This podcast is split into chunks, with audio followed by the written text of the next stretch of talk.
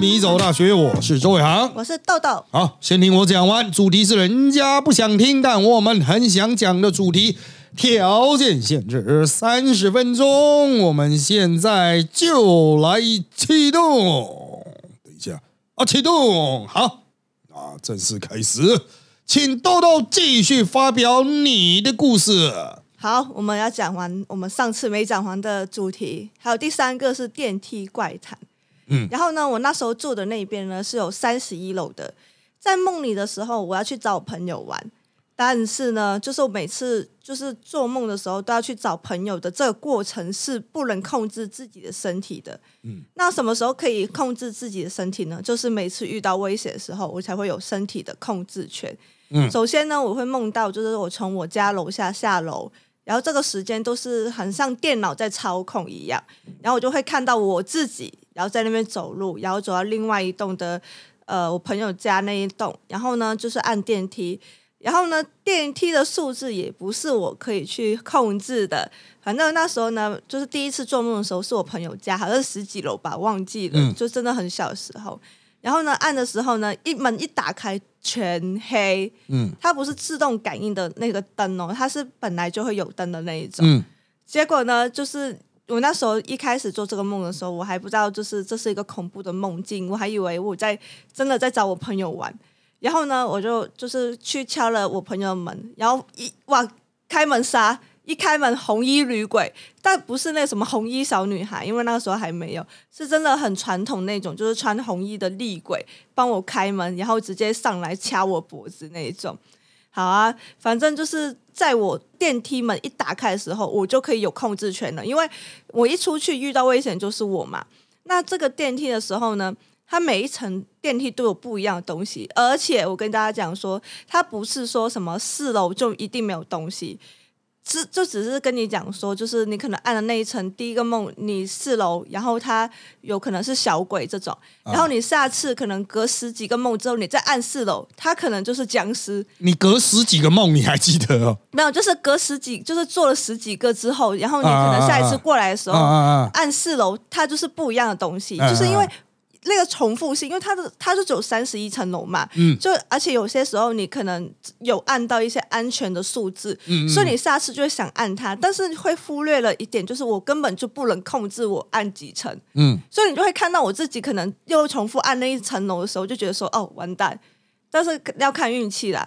然后我目前呢开箱了有很多，比如说哥斯拉，还对哥斯拉，就是你你没有就是那种怪兽啦，就是你不要想说，哎，这么矮的楼层怎么上？它就是呃等型大小、等型比例的怪兽。嗯嗯。然后呢，红衣女鬼嘛，僵尸，然后黑白无常、丧尸，嗯，怪物，泰国古曼童。嗯，靠背哦，超级无敌恐怖。反正我小时候看什么鬼故事，那基本上都有了，应有尽有，真的会谢。然后比如说，就是一开始的时候，就是我虽然不能控制，但是我思维就是可能思维就定型了嘛。就你大概知道哪些楼是不能按的，比如说四楼、十三楼、十四楼、二十四楼、六楼，因为十三楼就是什么十三不强嘛。然后四四好像是说，呃，四四在四的话，在粤语来说就是。死的意思，所以四楼都不行。然后六楼的话，好像那时候什么六是什么魔鬼的数字。然后反正有时候按八楼啊，都都给我去四楼。哦，后面那个梦就真的超级无敌荒谬的，就是可能我按什么楼层，就比如说我按八楼，他给我去六楼，去四楼。看我二二十三楼，他给我去十四楼，他妈根本就没办法控制的，就假装就很像某一些，就假装给你有选择权，但是你没有选择权。真的是阎王让你三根死，谁会留你到五根啊？嗯，反正一按完电梯，我就可以自由活动嘛。然后就看每一层有什么要逃命的，有门就开门，有楼梯就走楼梯。哎，但是我跟你讲哦，一开始我都是那种就是开门杀，或者在那个走廊就死掉那一种。嗯，但是呢。到后来的时候，我就发现走廊的门好像就可能死太多次了，就会有门可以开。然后反正那个门就一定是楼梯门，或是另外一个安全门之类的，我不知道。反正已经忘了七七八八了。然后呢，你往上走跟往下走也要好好选择，因为它是追逐战。就只要你踏出楼梯那一刻，你就是追逐战了。就是你可能要赌他从从下追你，还是从上追你。啊，有时候赌输了嘛，我我要往上跑的时候，他在上面等我，他妈超可怕的，什么牛头，然后拿着一把大刀的那一种。但有时候有安全牌啦，就是可能说，呃，六楼就很就是全黑，然后什么都没有，但是会自己吓自己啊！可恶，这什么乐色梦啊！然后反正这个梦我真的做了二十几次啊，嗯，真的很多次哎，但我不确定，就是每一层是不是基本上都有按过，嗯。啊，反正现在已经没有做了，可能电梯都快按完了。嗯，这个就你之前讲的，从平面改成垂直的，刚不就一样？对啊，就是你就建了一个模，然后你就在大脑里面会一直回到那个模模组里面去啊。啊，这个我个人的角度了哈，这个就是你做这个梦的时候的人生非常贫乏啊，要么垂直一栋楼，要么都是平面的这种状态。啊，就是比较没有对外延展的空间呐。当然了，每个人的生活环境都不一样。有时候你就是生长在大楼里啊，啊，有时候你就是看到的啊，这个影剧集都是平面的。像台湾的很多连续剧，它就只有一个客厅啊，这个就是以客厅戏为主。那你很多梦就可能就会集中在客厅，因为大多数的这个资料嘛，生活资料嘛，我们就讲梦境就是把所有的东西打碎重组嘛啊。那你就是全部都是大楼，所以打碎了还是大楼啊？嗯，哦，只是在大楼里面放进其他可能出现的负面的东西，这样子。这个哈，这个就是你说现在没梦到，那随着成长啊，你可能有更多的记忆进到大脑的可运用资料库，这一个可能就不太需不太会再次启动了啊，就这个建模就不太会启动了啊，就就把它可能你某一天又会才再次回去。哇啊！但是几率是随着年龄增加啦，见识的增加而越来越低了啊。好，可是像这一种哈啊，那种不可控制的这种，我印象中啊，我在这个国中还有高中，不管叫毕业旅行或者什么自强活动还是什么吧，嗯啊，都会去住到很奇怪的旅馆啊。那其中高中的一次旅行。呃，我们在高雄住过一栋旅馆，那栋旅馆现在拆掉，我不知有没有拆掉，我不知道。啊，因为那真的非常久以前。啊。那栋旅馆的故事我曾经讲过，在我的脸书发过。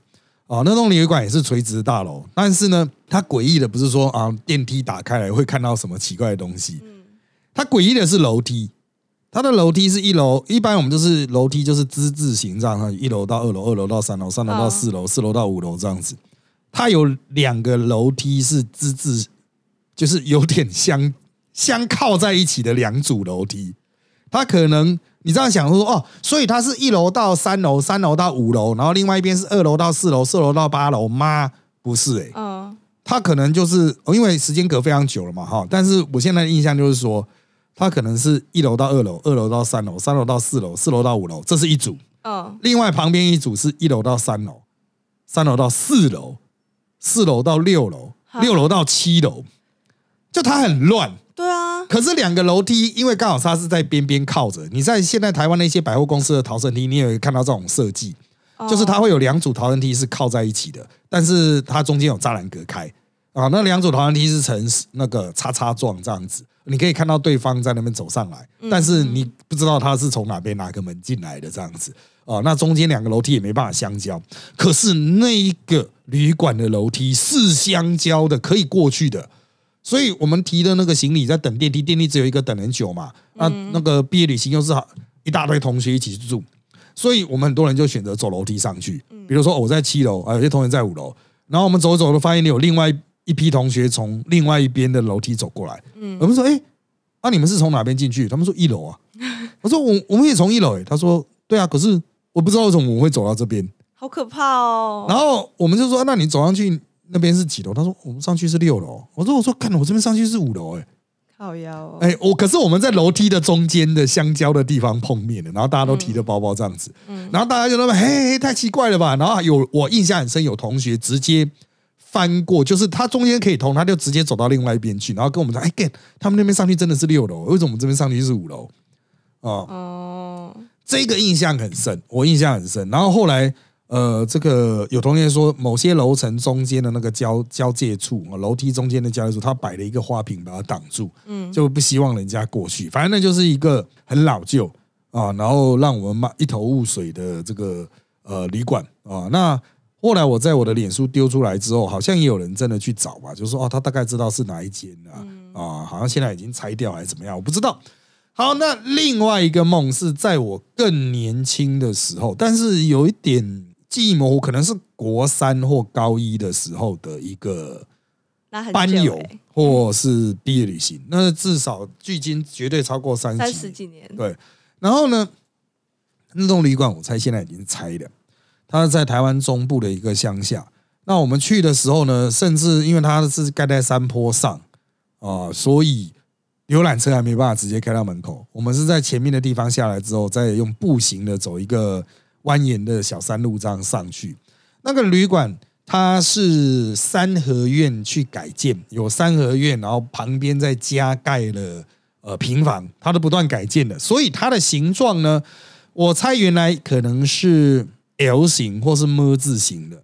然后它最后盖成口字形，就把它绕一圈这样回来。你是说平面吗？平面，平面是这样子的。哦，啊，它原来可能是 L 型这样子啊。然后它再加盖一边出来，再加盖一边出来，然后就是它又在三边嘛，哈，就是沿着三边这样加盖这样起来。那中间有一个中庭，但那个中庭有多大我不知道，但是。为什么会觉得它是一个口字形？因为后来我们进去的时候，我们发现它就是里面有一条走廊，可以这样绕一圈这样子。哦。可是它的绕的一圈又不是真的一圈的意思哦。接下来就是有意思的地方了。我们从大门进去之后呢，啊，它是一个非常阴暗的柜台，然后他就跟我们给我们那种很传统的古代钥匙啊，然后就是同学就去找自己的房间嘛，大家就拖着行李箱这样走。然后它有一楼，嗯，也有二楼，嗯，但是它没有楼梯。所以呢，他就说，我们讲二楼要怎么去？住二楼的同学，他是说，你就沿着这个走廊一直走到底，会变到二楼。好，那我们就沿着走廊就来拉着那个行李箱走啊。那两边就是呃这种房间嘛，啊，走廊两边都是房间，然后就走走走到底，右转啊，再继续走到底，右转，再继续走到底，就变二楼了。哦，那为什么确定是二楼呢？哦，因为它有一个很神奇的现象。啊，就是他走到底这口字形嘛，你说再怎么绕都会绕回原来的出发点吧？嗯。可是绕到原来的出发点的那个走廊尽头呢，他没办法接到一楼，它就是尽头啊。但是你推开窗户可以看到下面就是门口，所以你就可能就是因为有一个高度差吧，啊，就沿着三边建，所以他就这样绕一圈回来，哎，他就变到二楼了，这样子。好，可是就是很妙的是哈，就是他又在这个地方理论要盖一个楼梯的地方，他却没有盖。所以如果你要从大门出去，你就要绕很大一圈，这样跑过整个旅馆啊。可是这是第一点不方便，第二点是我们在往回头绕的时候，我们不觉得有坡度哎。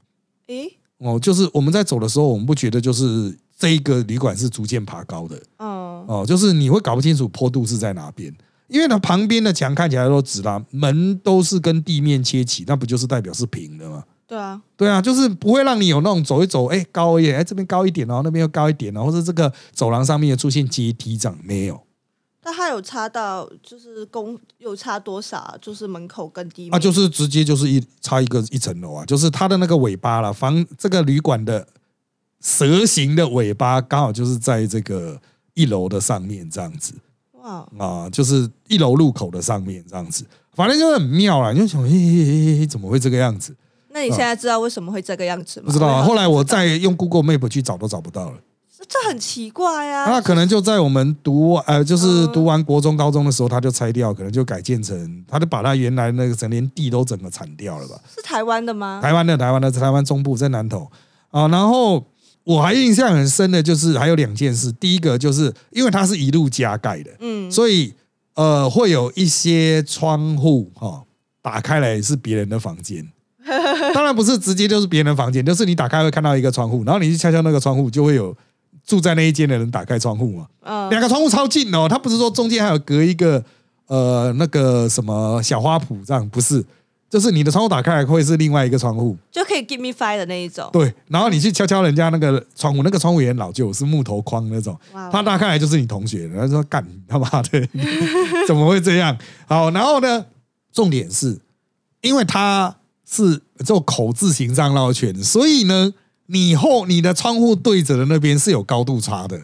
我还记得我的那一间的窗户打开来，跟另外一间同学的那个窗户大概差了九十到一百公分。哦，就是没有对准啊。然后你你去敲，比如说我这打开来，我比较高，嗯，我看到的就是他窗户的最上面的。我去敲到上面窗，他到下面打开，说：“啊，干你们怎么会在那边？”然 后就是这种。然后你会发现说：“哎，你们是几号？你可能跟他差了十号左右，十间房间这样子啊，就是一个非常有意思的地方啊啊。那呃，很可惜的是，我后来再也找不到这个地方。那我另外一个印象很深刻，就是说晚上要洗澡的时候，那老板有特别强调说：“你们要洗澡要跟我讲哦。”哦，为什么？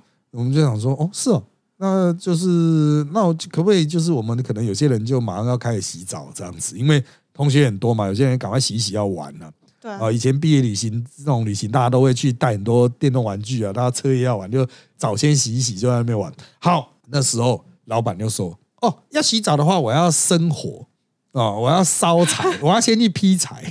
他劈好柴之后，然后开始去煮。”煮水，然后你们才有热水，所以他说好，那我现在要去劈柴，然后他就真的到那旁边，就是不是旁边旅馆的门口外面有很多木头，他就开始在那边劈柴，然后我就拿到旁边一个锅炉，就开始在那边烧。这一点我有很很清晰的印象哦，就是这个啊，对，讲到这又想起另外一件事情，就是那个时候呃呃，就是每一间房间有电视嘛，那大部分同学都是要去打电动啊，啊，所以就带电动那种。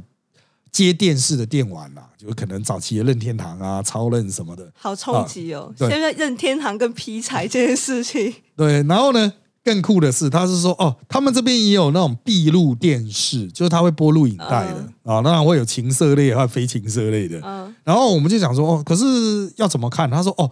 要他在柜台里面把线插进去，你才能够看。它里面有台机器中控机，然后一根一根这样插，你才能够看。我就对这两件事情印象很深刻 哦，就是干他妈真的爆老舅啊！可能是因为这样，他才会变成呃，我们婢女，或是我忘了是应该不是婢女，应该是国三或高一的一次全班的班游啦。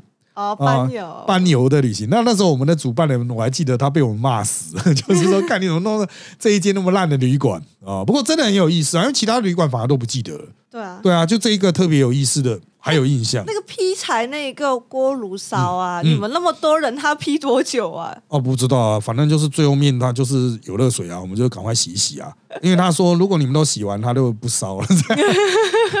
对啊，所以我我印象就是这一件事情啊，因为他在南投的山上。对啊，其他的旅行就已经真的有点记不得了。我还记得我们高中的时候就是非常颓废啊啊，那个现在是大家都很清楚知道，十八岁以下不能饮酒。可是我们高中去旅行的时候，全部人都要喝酒，啊，就晚上就会在那个寝室里面喝酒，狂喝，啊，买很多酒回去狂喝，然后喝到躺在浴缸里睡醒，哎，干我怎么在浴缸？这样啊，从小都是酒鬼，这是其他旅行的印象。可是对于旅馆就完全没有印象，对啊，就是这一间旅馆特别的有印象。好的，接下来我们再请豆豆回到他想讲的故事。好了，这一集的话呢，就是我想要讲我身边人发生的鬼故事。那第一点是林口桥大的关门事件哦，那时候林口做的东西就是像我现在读的，比如说福大，然后现在读的研究所，其实也没有那么多鬼故事，就只有桥大很多，就是真人发生的故事。但因为我没有亲身经历过，所以我其实就这个可能要那些有那些特别体质的人才会产生共鸣。好，反正我朋友呢，他是一个攻读生，然后他身上呢就是有五个牌，那五个牌呢，有些是佛牌，有些是可能请的，就是泰国佛牌跟佛牌，知道大家都知道个差别这样子。泰国佛牌跟佛牌，对，就是比如说，就是什么。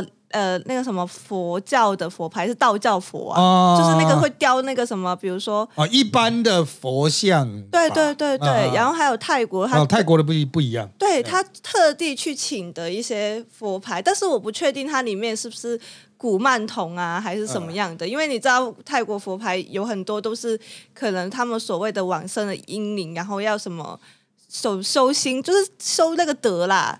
哎，然后呢，反正他就是有五个牌，然后他每天晚上呢，就是他是攻读生嘛，所以呢，就是我们乔大的每一个课室的门，他都他都要关。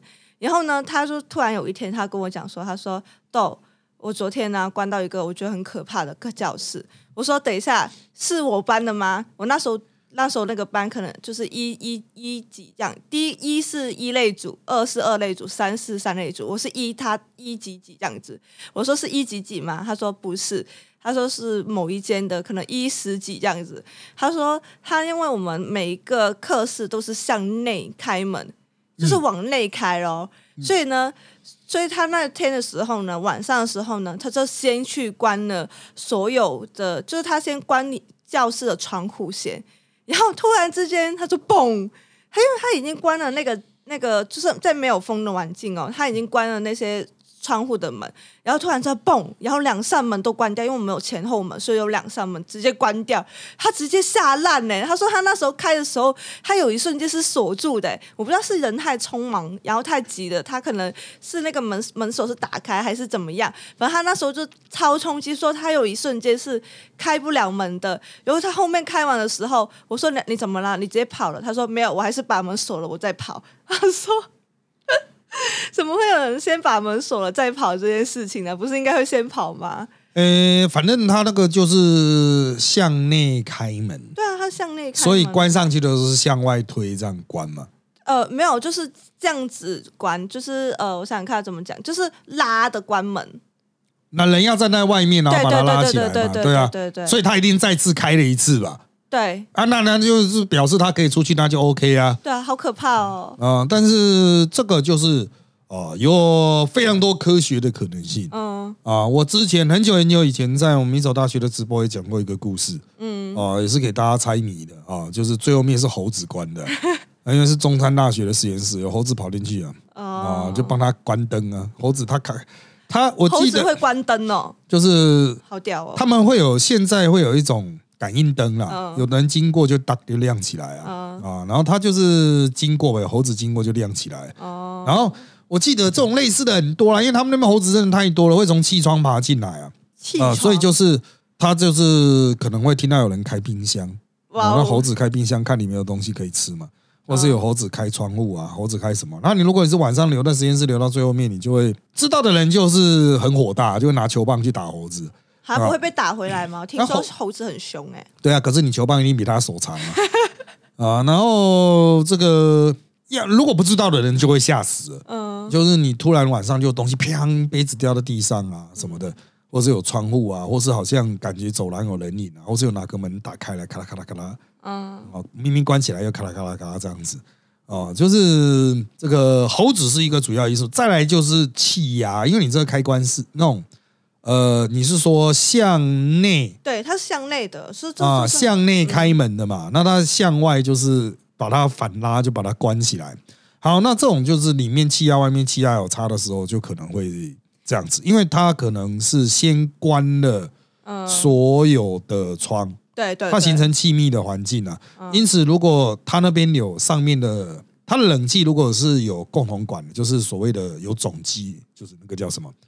啊，共同管线的那一种，只要管线的气压改变，因为你窗户都已经封住了嘛，嗯，其他的地方有人开门关门的话，这边就会自动就会有风吹出来，就会带上。它可以带得动很重的门哦，哦，什么样的多重的门呢？别的地方不用讲，我们公司办公室这边，我们的大铁门，哦，就是我们这一层楼的大铁门本身哈，有时候会关不紧。但大家进出是就不会特别带上啊，因为会预设它会关紧了。反正它就是会稍微有点轻轻的卡着，并没有关紧，没有完全关紧，它都不会自动上锁，所以它都保持在一个门稍微轻轻卡着，然后没有上锁的状态。但里面的人都误以为关住了。那它什么时候会自动关上呢？比如说你去上厕所。哦，你在这一层楼上厕所的时候，你上厕所的时候不是要关厕所门吗？对，你一关的时候会带进一个气流，光是那样气流就会让大门自动带上。它那个气流很小哎，也可以这样子。可以，那大门是铁门呢。哦，我们公司这一层的大楼是铁门啊，这样就可能直接带上，或者是哈，厕所的门甚至它也不用关。嗯，因为厕所的上面的排气孔是跟整栋大楼是通的。所以只要其他的楼层的厕所关门，造成气压改变，我们这层一样会关。干好可怕！所以像今天早上的时候，呃，我们都会去听那个大门那种开关的声音，判断说，哎，邻居其他公司有没有人来啊？这样子啊，因为我们这边其实很容易吵到对方这样哦，我们都听得到大门开关了，因为我们公司就正好在大门铁门的旁边，所以早上大概今天早上大概九点左右吧，哎，八点多，我进来之后，啊，那种打扫的清洁的人员走了之后，理论上就是来上班的人了。可是我就听到很明确的一个开关门的声音，就是“空”这样子啊，就是有门带上的声音。然后我想说，哦，应该有人来上班了吧？那个时候我吃完早餐，然后隔大概五分钟，然后我出去到了，就是丢早餐的垃圾。结果出去看，其他公司都没来啊，都没有人，都黑的。但是门就是自动带上一次，所以唯一的可能是什么呢？就是我早上关门的时候其实没有关紧哦，我只只是让它自然的靠着而已。然后我就去做我的事情。然后呢，呃，我在房间的时候，可能厕所的其他楼层有人用厕所。然后他去带那个厕所门，一关上的时候就把我们这边的门也带上，是是真的还是你只是自我安慰啊？这讲讲有点可怕呢。这其实还蛮常见的啊，这应该也不是带伤，他可能也是打开或怎么样，因为那个气压的关系。甚至我觉得，搞不好我们同一个楼层对面另外一边啊，就是单号双号的另外一边，他们在那边把门带上的时候，我们这边可能也会带上。哦啊，所以这一种大楼灵异事件有很多都是因为建筑造成的。最常见就是那个什么，听到楼上有人跑步啊，这样砰砰砰砰砰，或是有人拉桌子，结果去楼上发现完全没人，干好可怕哦！靠标。呃，但是这有可能是更高的楼层，更高的楼层。哎，你觉得听起来就是在你的正上方哦，但是实际上它可能是三层楼或四层楼以上。它的声音透过建筑的结构体传过来，哦，只能这样子想，不然越细想越可怕。其实你在台湾住那种老老公寓的都会有这种概念啊，老公寓的隔音它其实基本上都没什么隔音的，嗯啊，所以有时候可能是四楼在那边动的时候，哦，我就举我自己常碰到的例子嘛，有时候就是发现深夜楼上有噪音啊，我们出去看呢，我们直接看二楼有没有亮灯。三楼有没有亮灯？有时候是四楼在吵啊，那你可能就要去跟四楼沟通了。那那四楼会觉得很荒谬吧？我他妈在四楼，然后你一楼的上来就跟我吵。可是大部分呢，就是会吵到，就是会吵到啊。哦。因为你深夜了嘛，你有一点基本常识，你也知道十点就不要再动了。哦。啊，但是我就会有碰到那一种，可能呃晚上十二点以后了，嗯，他还在那边钻那个墙。不是钻墙壁啦，可能在钻柜子吧，在做那种组柜子的组装，他也用到自动工具，这样，这样子啊，他可能觉得自己听到声音很小，可是只要你的东西有放到地上，它就一定会传导，因为都是硬的嘛，水泥结构啊，嗯嗯啊，所以这一个哈，就是我个人哈，哦，是觉得就是大家碰到的时候啊，其实就是科学精神啊，不要直接指责是隔壁是楼上。啊，那如果你真的想要去确定的话，你可以去买那种听诊器，医生用的那一种，你就靠在墙上去听，听看看他妈到底是从哪里传来的啊？因为通常有这种工作的声音的时候，也会有讲话的声音，大家可以去辨认人家是大概是年纪是多少啊？但是不是要你用这个去偷听隔壁在干嘛啊？那蛮变态的啊！好，接下来我们继续请豆豆望谢。好，让我继续讲喽。就是把刚刚老师说都可以用科学解释，那至少自己可以安慰自己。不过我像我如果遇到这件事情，我都当鸵鸟，不想去面对啊。反正我现在是讲我朋友故事。我朋友说，在桃园的某一个地方山上看夜景的时候，然后他们是一班朋友去的，然后回程的时候呢，他朋友都走在他前面嘛，然后呢，突然之间的时候呢，有一只冰冷手牵着他。然后他就跟那时候跟我描述的时候，他说：“我说他一开始还以为是他的朋友牵他，我说是不是你女朋友啊？怎么怎么样？”他说他没有跟他女朋友去，但是他朋友都在走在前面，所以他那时候当下直觉就是 feel 到人就是牵他的手的时候，他就瞄一下旁边有没有人，然后呢发现旁边没有人，然后但是他因为他们是山路嘛，嗯，就是说什么周围也很暗之类的，所以他也不敢不敢讲。我觉得他好勇敢哦，遇到事情也不敢讲，他也不说。然后呢，他说牵到某一条路的时候，就是要走楼梯的时候呢，那个冰冷的手就消失了。然后他觉得说很，因为他其实是一个学霸，就是怪怪的学霸。嗯嗯，好，我觉得学霸就是有呃就是有一些癖好在，比如说求知欲很嗯很高这件事情，所以呢，他很强哦。他隔天白天的时候又回到那个呃，就是那一个那个就是那个消失的手的那个地方啊。时间又到了啊，我们今天这一集啊，一样强制终止了。至于这个故事的结局为何，我们之后再来分享。今天就到这边，跟大家说拜拜拜拜。